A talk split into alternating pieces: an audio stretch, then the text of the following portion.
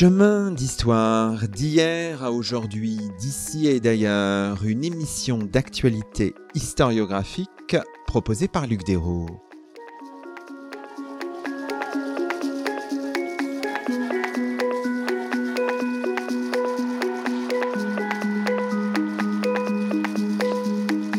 Bonjour à toutes et à tous, c'est le 164e numéro de nos chemins d'histoire, le cinquième de la cinquième saison, et nous avons le plaisir d'accueillir à notre micro deux invités, Laurent Nespoulous et Pierre-François Souiri. Bonjour à vous.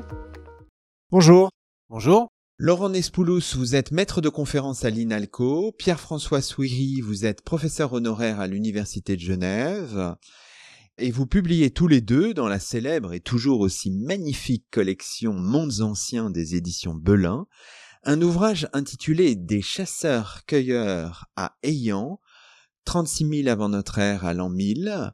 Aujourd'hui, dans nos chemins et à l'occasion d'un numéro spécial enregistré au rendez-vous de l'histoire de Blois, on se plonge avec beaucoup de joie dans les profondeurs de l'histoire du Japon ancien, des origines de l'humanité dans l'archipel jusque vers l'an 1000.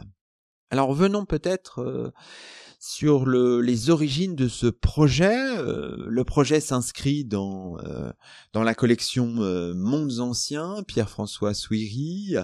C'est une collection qui s'adresse à un public quand même aussi large que possible, avec des textes au plus près de l'historiographie la plus récente, mais aussi des images, des cartes. Hein. ce sont les cartes d'Aurélie Boissière. C'est un projet, on imagine aussi de, de longue haleine, qui met du temps. Hein. Oui, bien entendu, c'est un c'est un projet de longue haleine. Le, projet a été inventé, si je puis dire, euh, il y a maintenant peut-être cinq ans.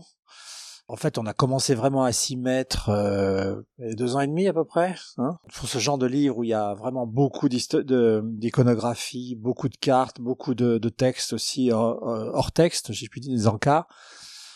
Rien que pour ça, il y avait encore six mois de travail. Donc c'est un oui, ce sont des, livres qui nécessitent de la part de leurs auteurs beaucoup de travail. Alors ce qui est intéressant, Laurent Nespoulous, c'est que vous avez vraiment choisi, vous me le disiez quand on préparait cette émission, une écriture euh, croisé, c'est-à-dire qu'il n'y a pas euh, la moitié des chapitres pour l'un, la moitié des chapitres pour l'autre. C'est en fonction de vos domaines de compétences. Vous, c'est notamment les pages qui sont dédiées spécialement à l'archéologie, mais pas seulement. Enfin voilà.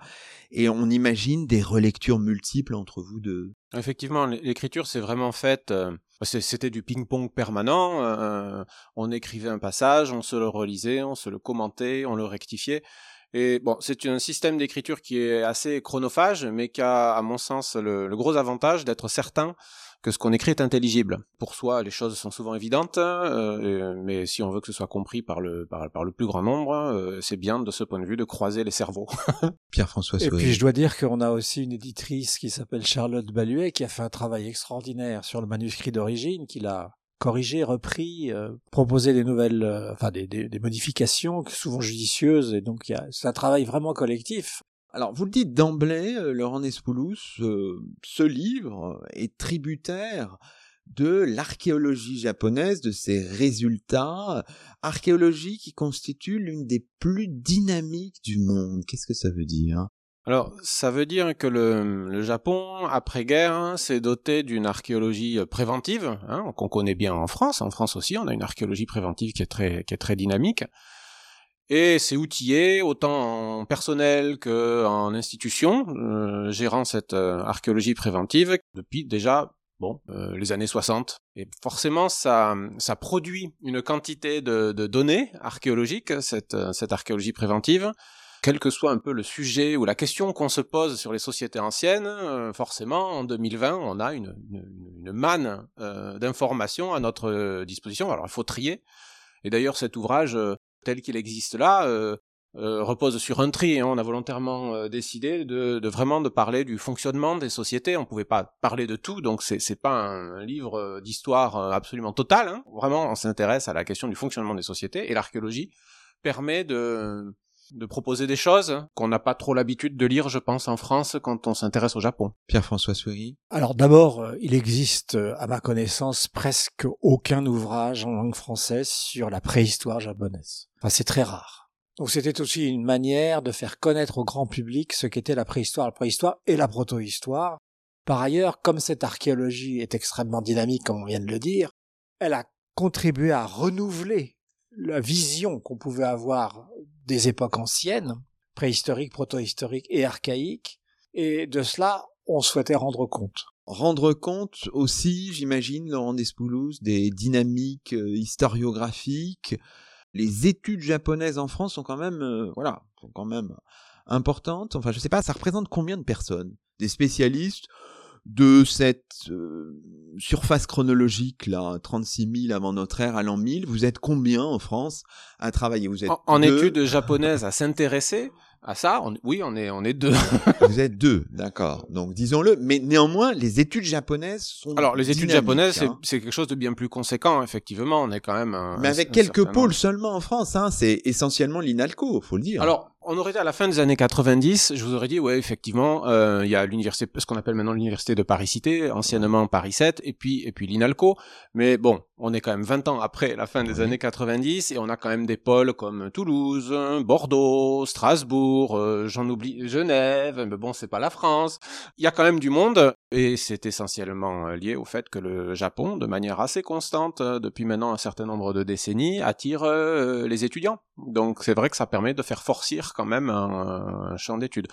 Les périodes très anciennes sont quand même, euh, on va dire, euh, modestes à l'intérieur de, ce champ d'études que, sont les études japonaises, mais il y, a, toujours eu des gens qui travaillaient sur le Japon ancien. La préhistoire et la protohistoire, non, mais le Japon très ancien, oui.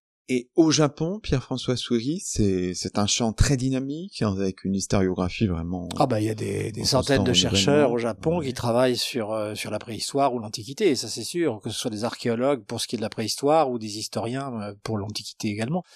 Le champ est très couvert, il, il, y a des centaines de bouquins qui sortent euh, chaque année là-dessus, hein, donc euh, simplement c'est un travail qui est pas traduit, enfin jamais, sauf erreur. Hein, enfin, il y a pratiquement pas de l'ouvrage qui sont traduits.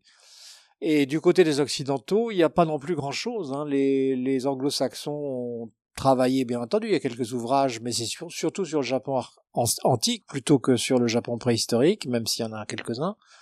Mais je pense qu'une synthèse de cette, de cette ampleur-là n'existe pas dans aucune autre langue occidentale. Je le dis euh, avec euh, modestie. Modestie. Alors, donnons quelques repères chronologiques. Vous commencez il y a près de 40 000 ans.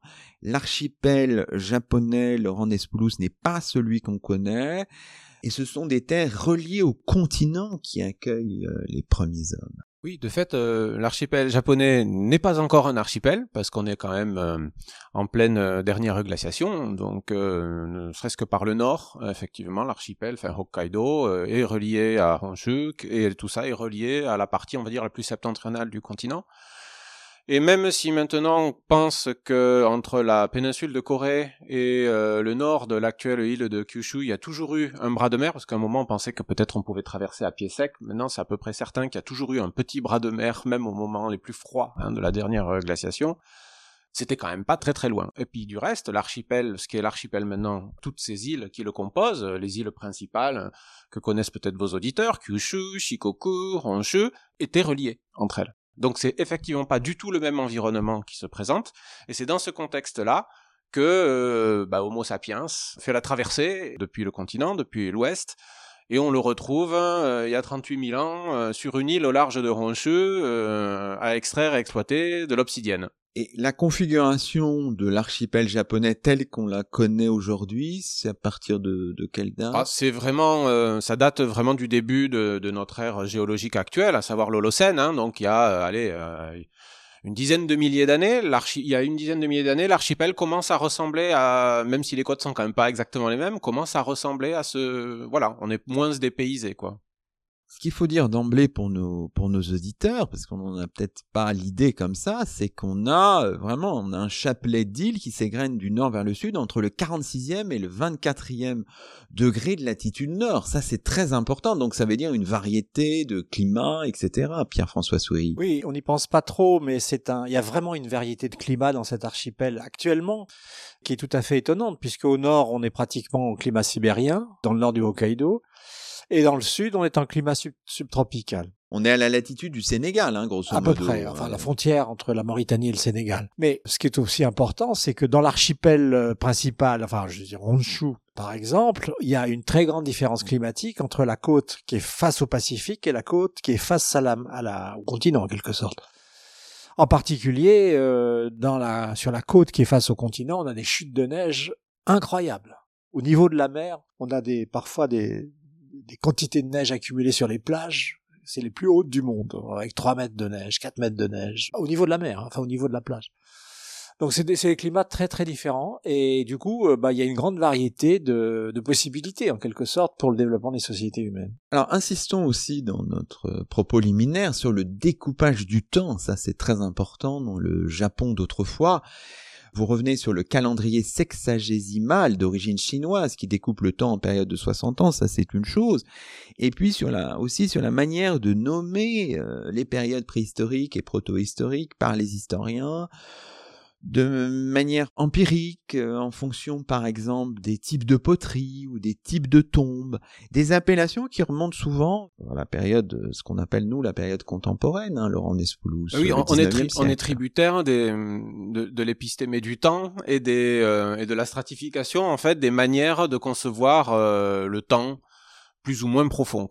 Euh, donc on va utiliser euh, des systèmes calendaires anciens chinois pendant longtemps, auxquels vont euh, euh, se superposer euh, bah, les travaux des historiens à, à des époques plus modernes, et là ça va ressembler davantage à ce qu'on est habitué à voir en Europe. Et puis il y a le travail des archéologues derrière, qui sur la base des objets, de la culture matérielle, de leurs travaux typochronologiques, puisque c'est comme ça qu'on fonctionne en archéologie, vont proposer des découpages du, du temps particuliers, lesquels vont être enrichis ensuite hein, euh, des premières datations dites absolues. Hein, en archéologie, quand on commence à avoir des dates euh, obtenues par procédés physico-chimiques, euh, carbone 14 et autres, et tout ça vient s'amalgamer et il faut quand même ben, naviguer. Et, bon, je pense qu'on explique pas mal ces choses-là dans le livre parce que en fonction des périodes que l'on va traiter, évidemment, on va utiliser tantôt euh, les chronologies strictement archéologiques, et puis plus on se rapproche de l'Antiquité, et plus on va utiliser absolument tous les types de chronologies qui viennent se, voilà, se rencontrer. Par exemple, si on reste avec vous, Laurent Nespoulos, sur la période Jomon, ça c'est intéressant parce que l'appellation a été donnée à la fin des années 1870 par un naturaliste américain qui s'appelle Edward Morse, et ça a été repris ensuite par euh, le monde japonais.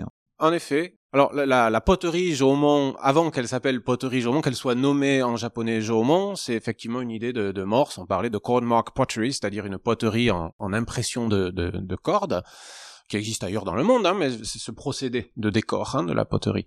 Mais en réalité, les Japonais avaient déjà connaissance de cette poterie. Ils l'appelaient autrement, ils l'appelaient du nom du gisement, en fait, où on avait mis au jour les, les premiers... Euh, exemplaires de cette poterie. On parlait alors de poterie de Kamegaoka, du type de, de Kamegaoka. Et puis mort c'est arrivé avec l'aura euh, de, la science euh, occidentale à cette époque-là, et les Japonais ont traduit le terme de Konmar Pokuri en japonais, c'est devenu Jomon. Mais ce décor en impression de corde euh, ne résume pas à lui tout seul toute la variété de décors en fait qu'on trouve sur sur cette poterie et en plus à l'époque de Morse euh, les poteries que l'on étudie sont en fait les poteries de la toute fin de la période Jomon. On, ne mesure absolument pas la profondeur, mais vraiment euh, du temps à laquelle correspond cette poterie. Pierre-François Souay.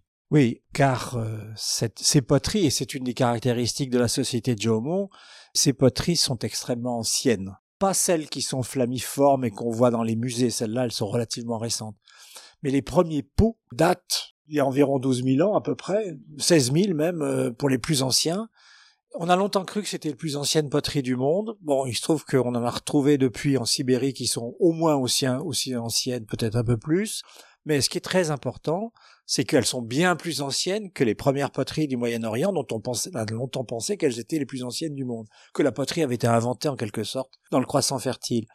Or là, on est vraiment face à une sorte de point d'interrogation en quelque sorte. Comment des sociétés qui sont théoriquement des sociétés de chasseurs-cueilleurs, donc des sociétés nomades, peuvent-elles avoir de la poterie avec elles? Jean-Paul Demoule a écrit par exemple qu'il s'agissait du paradoxe de Jomon. Je suis pas sûr que ce soit un paradoxe, parce qu'on avait une vision extrêmement euh, figée peut-être, trop figée il y a encore une vingtaine d'années, sur ce qu'était euh, le rapport entre la sédentarité et la poterie. Là, on découvre des sociétés qui sont relativement mobiles, sans être pour autant euh, aussi mobiles que les sociétés du Moyen-Orient, par exemple, qui pouvaient transmigrer sur des centaines de kilomètres. Là, on, tourne en quelque sorte sur, sur quelques dizaines de kilomètres. On va y revenir à tout ça parce que c'est au cœur évidemment de votre livre, mais restons un peu sur la manière de nommer les les périodes, on a aussi parfois, on nomme en fonction des types de tombes. Hein. C'est Kofun, par exemple, hein, ce sont des tertres euh, anciens.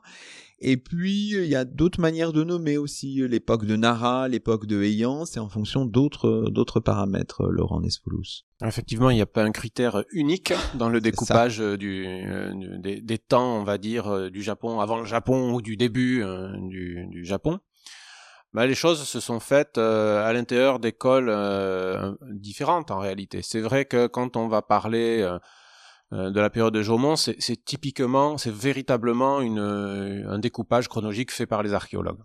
C'est pareil aussi pour les temps qui suivent, hein, du, début de, de, des, premières sociétés agraires, dont on parlera sans doute un petit peu après. Pour la période Kofun, donc, du nom des, des grandes, des, tombes gigantesques de cette période, en réalité, c'est un terme hérité de la fin de l'époque d'Edo, c'est-à-dire juste avant la naissance du Japon contemporain, hein, Japon, du, Japon moderne. C'est l'époque où on construisait des grandes tombes. C'est pas un travail d'archéologue, mais par contre, on a gardé cette manière bah, pour pas réinventer des termes à chaque fois. Et puis ensuite, il y a l'époque des capitales, qu'on appelle donc époque de Nara, époque de Heian, qui sont les deux euh, capitales, on va dire, principales hein, du Japon antique. Et là, on est plus dans euh, sur le terrain de jeu des historiens. Alors terminons peut-être notre introduction en revenant sur l'unité temporelle de cet ensemble. Finalement, pourquoi s'arrêter vers l'an 1000 C'est peut-être une question, euh, je sais pas. C'est une, question qui fait mal. Pierre-François Souris. D'abord, il fallait bien s'arrêter quelque part, si je puis dire. Mais pourquoi là euh, Non, parce que, si vous voulez, euh, à partir de l'an 1000, enfin, date large bien entendu, on assiste à un phénomène qui est le phénomène de la naissance d'une aristocratie guerrière, ce qu'on a certains ont pu appeler une féodalisation du Japon. Là, ça donne naissance à de nouvelles structures d'habitat, de, relations de pouvoir, de, dans les campagnes. Et on entre vraiment dans une nouvelle ère. Et si on commence à parler de la féodalisation, alors il fallait jusqu'au bout, c'est-à-dire aller jusque, de fait même jusqu'à jusqu'au 19e siècle en tout cas jusqu'au 16e. Ça sera peut-être l'objet d'un deuxième, deuxième tome, je, sais, je ne sais pas. Mais en tout cas, il fallait, il fallait quand même, vu la grosseur du livre, il fallait quand même euh, couper quelque part. C'est un choix qui est discutable, on en est parfaitement conscient. Hein. Laurent Nespoulos S'arrêter sur euh, euh, le moment où euh, cet État centralisé antique commence à se déliter nous paraissait être peut-être plus prudent que finalement ne pas expliquer correctement les sociétés féodo-vassaliques qu'on n'aurait pas pu expliquer en 50 pages ou ou en 100 pages. Il fallait vraiment beaucoup plus le Moyen Âge au Japon. En plus, c'est le moment de l'essor des villes, euh, du réseau urbain. Euh, donc euh, on passe à une autre étape du développement des, sociétés, la monétarisation. C'était clairement pas traitable en un chapitre de, de, de ce livre.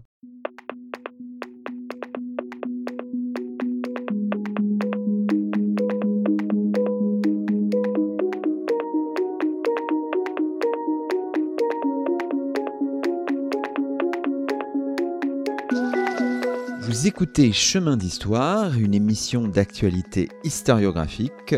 Aujourd'hui, Luc Dérault s'entretient avec Laurent Nespoulos et Pierre-François Soury, lesquels signent chez Belin un ouvrage intitulé Des chasseurs-cueilleurs à Ayant, 36 000 avant notre ère à l'an 1000.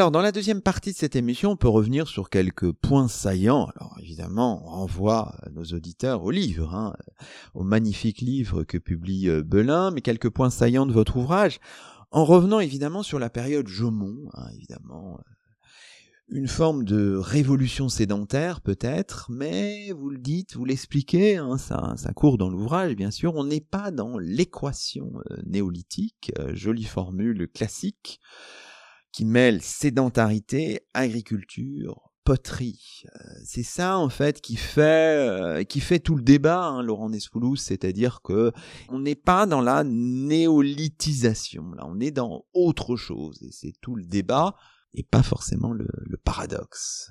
Effectivement, euh, on a d'abord la poterie, puis une fixité des sociétés qui débouche très clairement sur la sédentarité. On va avoir des habitats groupés qui ressemblent quand même beaucoup à des espèces de villages, mais tout ça pendant des milliers d'années sans qu'on puisse vraiment parler de société agraire au sens où on l'entend quand on parle des premières sociétés de paysans. On est très clairement euh, dans une situation où euh, bah, il faut faire attention à pas avoir une lecture trop linéaire de l'évolution des sociétés. Il existe une multitude de scénarios et le Japon, de ce point de vue, permet vraiment de, de pousser la réflexion assez assez loin. Il n'y a pas que le Japon. Hein. On sait bien qu'aux Amériques, par exemple, on a aussi des cas de figure où on a des sociétés avec euh, de la poterie et puis qui sont pas du tout agraires. Euh. Donc l'archéologie mondiale hein, commence quand même à bien montrer que on était quand même allé un peu vite en besogne euh, en partant du principe que voilà sédentarité, agriculture et poterie c'était un peu la trilogie par excellence hein, voilà de l'évolution des sociétés et puis souvent en plus perçu comme un passage obligé un peu obligatoire de, du développement sain euh, des sociétés humaines. Là, on voit bien que ça part un petit peu dans tous les sens. Euh, on a des moments où on va voir des gros villages, puis des moments où il y a plus de gros villages. Enfin, c'est voilà, ça s'est pas écrit que euh, d'une façon linéaire et, continue. Il faut bien dire, Pierre-François Souris, que là, la période Jomon s'étale quand même sur des millénaires. Et vous distinguez un premier d'ailleurs et un second Jomon. Qu'est-ce que c'est qu'une une période historique qui dure 16 000 ans ou 15 000 à la limite, le, le, mot lui-même n'a plus grand sens. Donc il faudrait, il faut à l'intérieur de ces sociétés, euh, bah, on repère évidemment des évolutions, comme on vient de le dire, des involutions aussi. Ces vagues qui se développent, puis il y a des régressions, euh, et c'est de cela dont, euh, dont il faut rendre compte quand on essaie de faire l'histoire de cette période. Alors évidemment, on a une évolution dans le temps, c'est-à-dire qu'on se rend compte que aux alentours de 4000, 3000, 2000 avant notre ère, les Jobons euh, inventent de nouvelles techniques comme par exemple euh, l'horticulture. Ils inventent la, la sélection des espèces. On voit bien qu'ils sont euh, engagés dans des processus qui sont pas tout à fait ceux de sociétés de chasseurs-cueilleurs tels qu'on pourrait se les représenter a priori. Et on, se dit, on pourrait se dire, alors voilà, ça y est, ils sont engagés dans un processus qui va les mener à l'agriculture. Et pas du tout.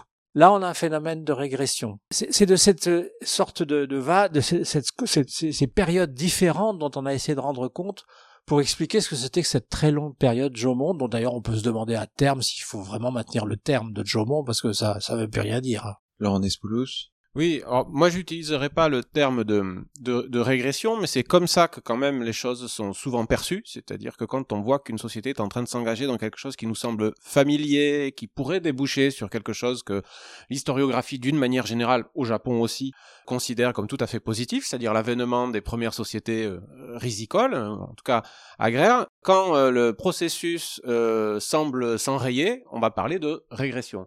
Alors qu'en réalité, ce sont les sociétés qui font des choix tel choix est plus adapté aux conditions de vie à tel moment, euh, la société est structurée de telle manière que euh, opter pour un autre fonctionnement économique est pas forcément souhaitable.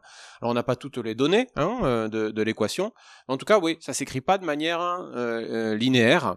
Et il est évident qu'entre euh, les premières poteries euh, à, la, toute fin du tardiglaciaire, hein, quand euh, bon, il fait encore très froid, hein, faut bien le dire, et les villages hein, du nord de l'archipel, il y a y a 4000 années, on parle plus du tout des mêmes sociétés, même si le kit technologique de base euh, reste le même, c'est-à-dire euh, la poterie, euh, la collecte des fruits dans la forêt, la chasse, la pêche, la récolte des coquillages au bord de la mer. Mais on a des sociétés qui ne seront pas organisées de la même manière. Ça signifie qu'on est dans un monde où on est dans une forme de, logique de, de prédation, d'exploitation de l'environnement et donc un environnement qui facilite ça. Ça veut dire un milieu assez riche où on peut être dans cette logique-là. Alors, il faut toujours se méfier, et on est justiciable de cette euh, critique. Il hein. faut, faut, évidemment se méfier de ne pas opposer trop automatiquement prédation à production, puisqu'en fait, bah oui, euh, les gens au monde produisent aussi des choses. Simplement, leur subsistance est essentiellement le fruit euh, d'une prédation très bien organisée, certes, mais c'est quand même une, une prédation sur les ressources du, du, du, du milieu. Toute la société est tournée vers ce type de, vers ce type de logique. Vous posez aussi dans votre livre la, question qui est passionnante de, de la conscience des problèmes environnementaux et des limites de, de ce mode de vie qu'auraient les habitants. On a évidemment pas vraiment les moyens de, répondre à cette question, mais vous dites que des figurines en terre cuite, qu'on appelle les dogu, euh, renseignent indirectement sur cette question. On voit bien quand même que ces sociétés Jomon euh, fonctionnent bien, c'est-à-dire qu'on a quand même euh, pendant des milliers d'années tout un tas de données archéologiques qui montrent bien qu'on a de plus en plus de sites, vraisemblablement une population en croissance démographique vraisemblablement constante pendant la totalité de la, de la période. Quand on est dans des sociétés donc de prédation, ça implique une pression sur, euh, sur le milieu qui est quand même très importante. Hein. On n'a pas attendu les sociétés néolithiques pour laisser une marque sur l'environnement. Le climat change aussi, et il se trouve que dans, dans, dans la seconde partie du, du c'est-à-dire passer euh, on va dire euh, le cap d'il y a euh, 5-4 000 ans, les températures vont aller en se refroidissant et ça va avoir des conséquences sur euh, sur ce que la forêt par exemple est en mesure de, de proposer dans un contexte où il y a beaucoup de monde vraisemblablement. Et ça forcément euh, provoquer des, des situations de, de, tension. Et c'est à ce moment-là qu'on voit apparaître ces, figurines anthropomorphes en terre, en terre cuite dans des quantités jamais connues jusque-là. Ces figurines, les dogu, on les connaît depuis des temps reculés du Jomon, sauf que c'est vraiment vers la fin du Jomon, euh, Jomon dit récent, où on a, dans le nord-est en particulier, une explosion quantitative de ces, euh, de ces figurines et euh, un certain nombre de chercheurs japonais considèrent qu'elles euh, ont pu répondre à des, euh, à des préoccupations, à des inquiétudes hein, de ces sociétés par rapport à un monde qui changeait et ces sociétés n'ayant pas de prise sur ces, sur ces transformations. Évidemment, il y a des variations régionales, locales. Vous utilisez même à un moment le, le, le terme de jomonisation. Mais évidemment, on imagine qu'il y a des variantes dans ce monde japonais qui s'étend, on l'a dit, en latitude considérablement. Effectivement, disons que Géomonisation est un néologisme qui en plus est pas très joli, mais c'est vrai que c'était voilà, on voulait pas proposer un terme qui soit définitif aussi. Et, euh, mais de toute évidence, puisqu'on ne peut pas conclure que ces sociétés de la période de Jomon se dirigent immanquablement vers euh, des sociétés euh, agraires, et donc on voulait pas parler de néolithisation à ce titre, pour bien marquer le fait qu'elle restait quand même égale à elle-même dans le sens où euh, l'économie demeurait fondée sur justement cette prédation sur le sur le milieu, ça marchait mieux de rester dans voilà une idée un peu floue de jomonisation. Pierre-François Souris. Oui, il faut dire aussi que ces concepts de paléolithique, néolithique, néolithisation euh, sont des concepts occidentaux qui ne sont jamais utilisés par les euh, chercheurs japonais. Et que donc, ils utilisent leurs propres concepts, qui sont évidemment valables pour leur propre société et qui sont pas nécessairement généralisables.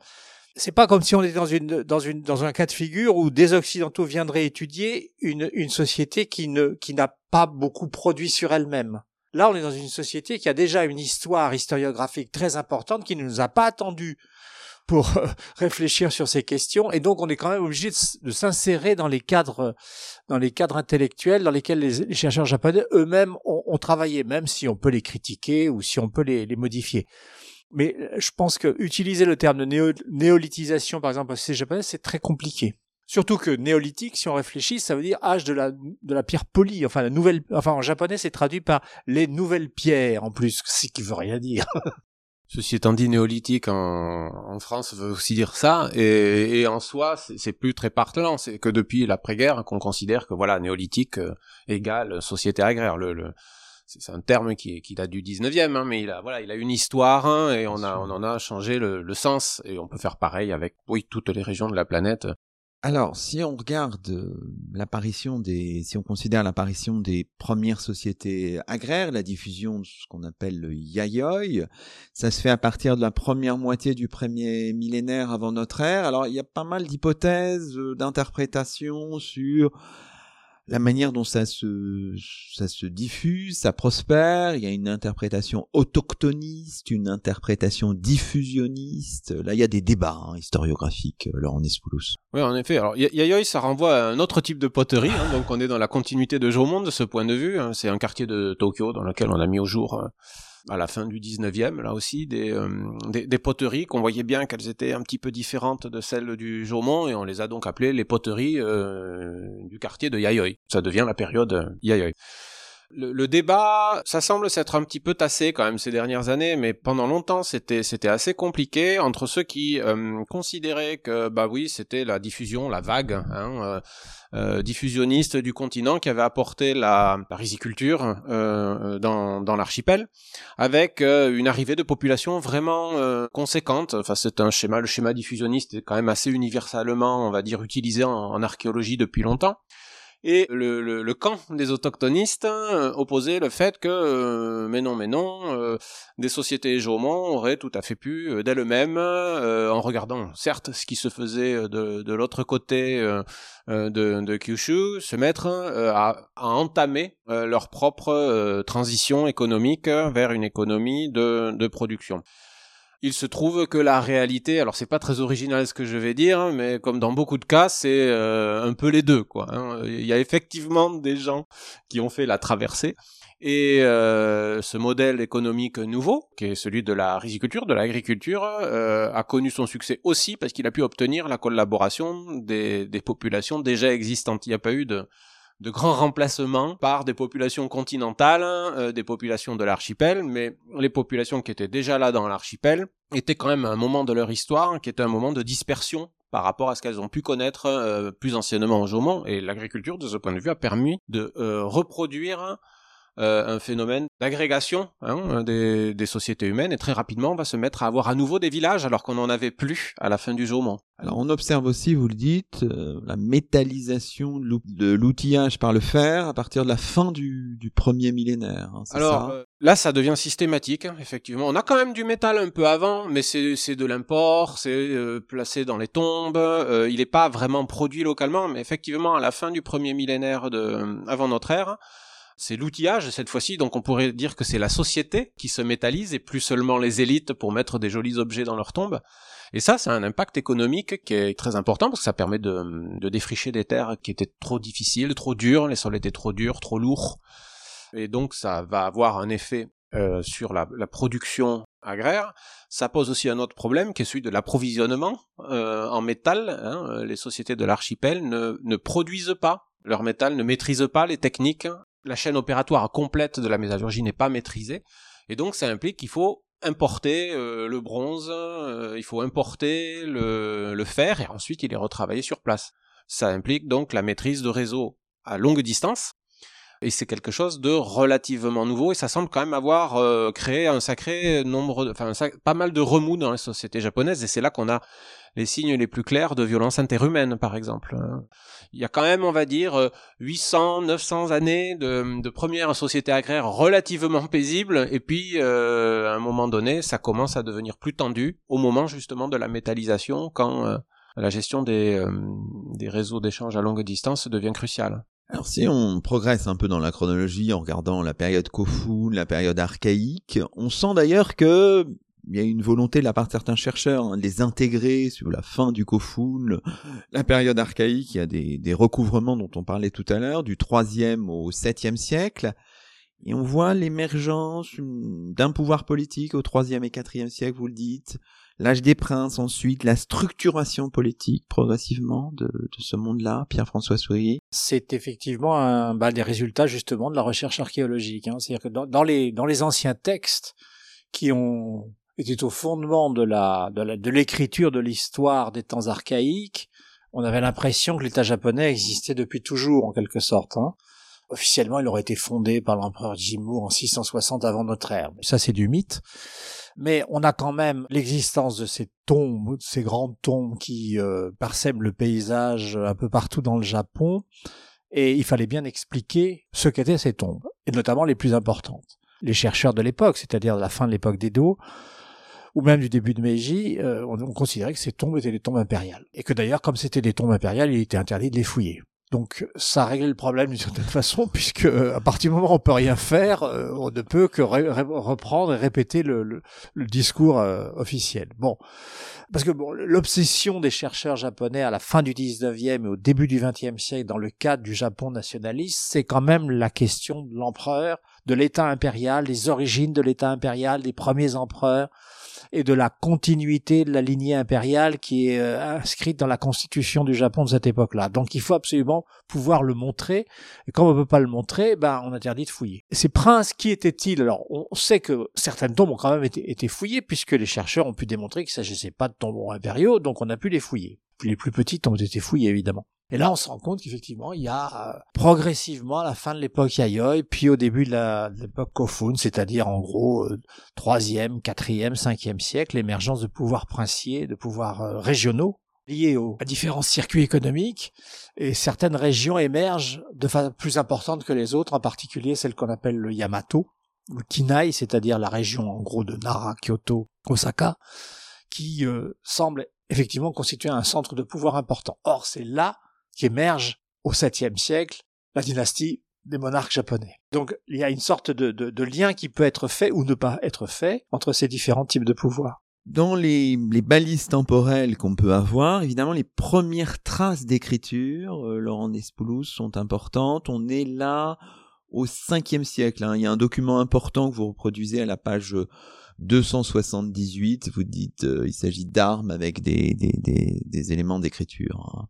Absolument, il y a c'est d'ailleurs une pratique qui est pas spécifiquement euh, liée aux élites de l'archipel. Hein. On a ce genre de choses aussi sur le continent, mais ces élites euh, princières euh, de, l'archipel se mettent à la page et on a un certain nombre d'épées qui reçoivent des, des inscriptions.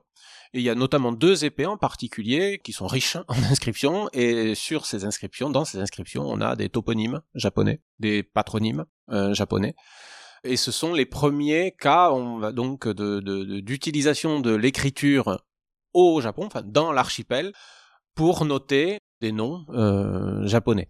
Euh, ces épées par contre ne sont pas écrites en japonais. C'est un emploi euh, des sinogrammes juste pour les patronymes. Et puis d'ailleurs la, grammaire, la structure de ces, textes laisse penser à, des usages proches de ce qu'on peut trouver dans la péninsule de Corée au même moment. Donc on a, on a absolument aucune certitude que c'est le grand prince lui-même qui a commandé tel texte. Mais c'est quand même un usage de l'écriture euh, à des fins internes euh, de, de, politique. On n'est plus à l'époque où c'est euh, l'empereur de Chine qui envoie des sceaux avec avec des inscriptions dessus qui sont elles intégralement en, chinois. Et développement de l'écriture, c'est surtout à partir de quelle Alors, vraiment le, le, grand boom, c'est ça sera plutôt le 7e siècle à partir du milieu du 7e siècle où on a euh, tout un tas d'inscriptions sur des plaquettes de bois. Ça, ça vient s'inscrire dans, le développement de l'administration, donc d'un pouvoir central dans ces mêmes régions hein, du, du Kinai.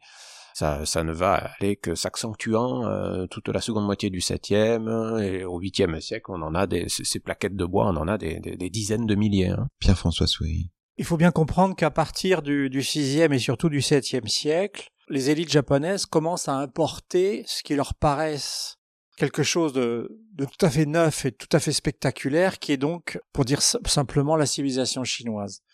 Qu'est-ce que ça veut dire que la civilisation chinoise? Ça veut dire tout un ensemble euh, d'éléments qui sont d'ordre euh, très différent. Par exemple, l'écriture, par exemple, la religion, bouddhisme. Ça, c'est au milieu du VIe siècle. Oui, hein. ça commence sans doute au début du au, siècle, mais c'est surtout au VIIe siècle que ça devient apparent l'architecture, qui est très différente de ce qu'on voyait jusqu'alors, enfin, toute une série de pratiques qui sont nouvelles et qui paraissent extrêmement efficaces et modernes. Le terme n'existe pas évidemment, mais modernes à l'époque. Tout particulièrement, mais c'est peut-être le moins visible, les techniques administratives. L'administration, la bureaucratie, la fameuse bureaucratie chinoise est importée au Japon avec plus ou moins de, réussite. Et l'écriture paraît être la, la, la, chose en quelque sorte magique, c'est-à-dire que si vous ne maîtrisez pas l'écriture, vous ne pouvez pas être fonctionnaire. Donc les élites locales régionales se disent que si elles veulent conserver leur pouvoir de chefs locaux et se transformer donc en relais de l'administration centrale, il faut absolument qu'elles apprennent à écrire et à lire. Ce qui leur donne en plus un pouvoir vis-à-vis des autres qui, eux, ne savent pas lire et écrire, justement. On pourrait presque dire, à la manière de Norbert Elias, il y a un processus de civilisation qui passe en particulier par l'écriture à cette époque-là, mais pas que, hein, la religion aussi, le, confucianisme, enfin d'autres éléments.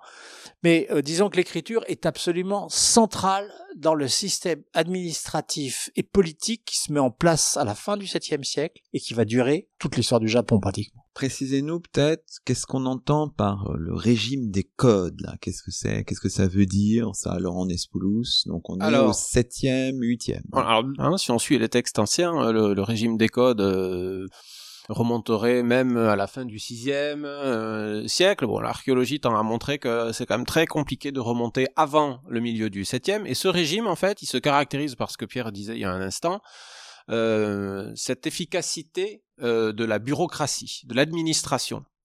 Et donc euh, les codes, c'est tout ce qui régit la société japonaise à partir de l'Antiquité, les impôts, la loi, le découpage du sol, les poids et mesures.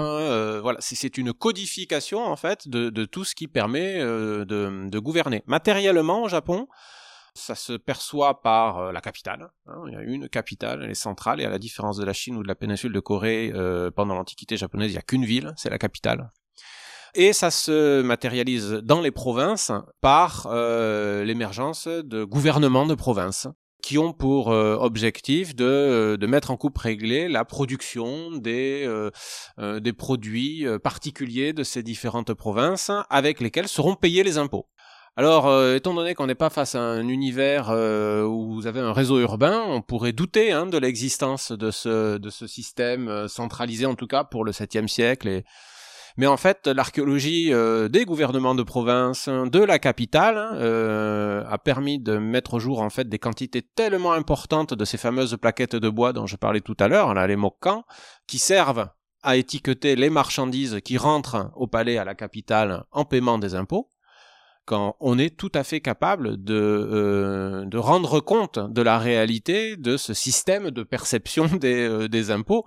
À la fin du 7e, au début du 8e siècle, on prélève des impôts déjà dans le nord-est de l'archipel, ce qui veut donc bien dire qu'on a bien affaire à un, un État sans cité, si ce n'est celui de la capitale, qui gouverne un territoire qui est quand même vraiment, vraiment très étendu. Hein. On arrive à la fin de l'émission. Je recommande à nos auditeurs de se reporter à la carte de la page 378 hein, des palais capitales mouvantes jusqu'à Eyankyo à partir de 1600, 794 et sur la page d'à côté, vous dites attention, hein, le Japon ne s'est pas fait en un jour. Et ce qu'il importe aussi de dire, Pierre-François Souiri, c'est que il faut faire attention, et c'est l'objet aussi de la fin du livre, aux marges, hein, qui sont dans des processus parfois un peu différents. Oui, bah c'est peut-être une des originalités de ce livre, c'est d'avoir consacré euh, une partie de notre travail à l'examen de ce qui se passe dans le nord du Japon et dans l'extrême sud du Japon.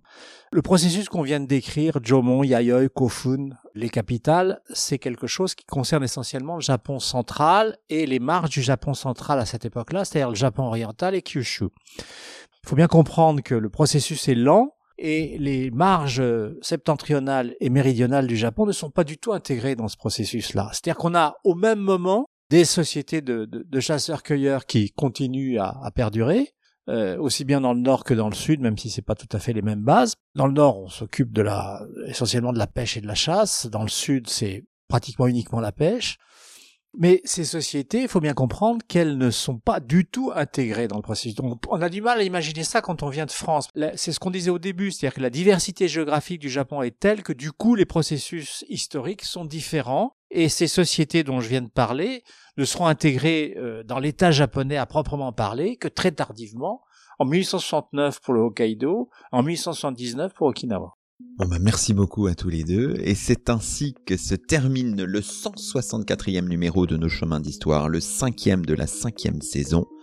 Aujourd'hui, nous étions en compagnie de Laurent Nespoulous et de Pierre-François Souiry, respectivement maître de conférence à l'INALCO et professeur honoraire à l'Université de Genève, auteur d'un livre magistral, vous l'aurez compris, publié chez Belin et intitulé Des chasseurs-cueilleurs à Ayant, 36 000 avant notre ère à l'an 1000. Toutes nos émissions sont disponibles sur la plateforme SoundCloud et sur le site chemindhistoire.fr avec un S à chemin. À très vite pour un nouveau rendez-vous radiophonique. Que la force historienne soit avec vous.